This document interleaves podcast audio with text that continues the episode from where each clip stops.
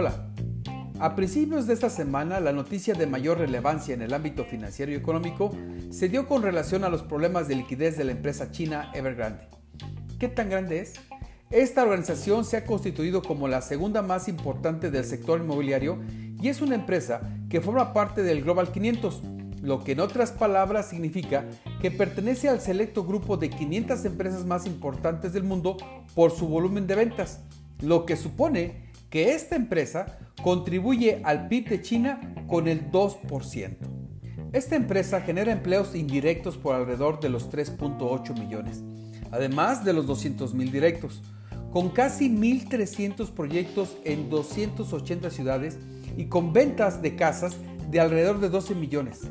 Esta empresa opera en otros sectores como el de vehículos eléctricos, tecnología, parques temáticos y seguros de vida, entre otros.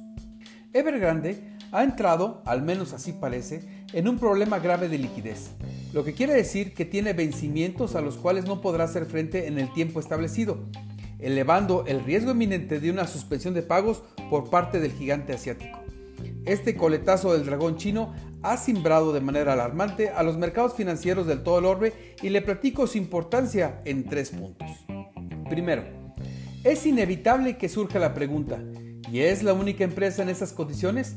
Porque si una sola organización provocó la caída generalizada de las bolsas del mundo, ¿qué podrá suceder en los mercados financieros si aparecen más en esta situación?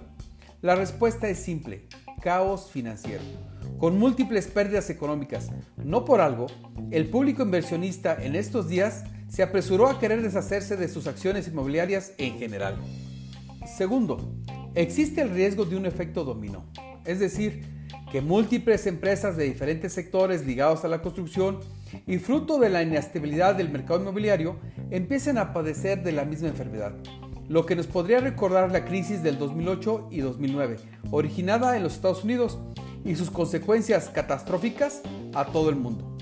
Y tercero, de surgir otra crisis inmobiliaria, sepultaría con una luz las esperanzas de un tenue crecimiento económico que se empezaba a vislumbrar en el horizonte, por lo que los gobiernos tendrían que actuar en consecuencia para paliar la situación, lo que significa más problemas para la población. En fin, esperemos que esto solo sea un susto, lo sabremos próximamente. Sin embargo, habría que estar preparados por una eventual continuación de la crisis.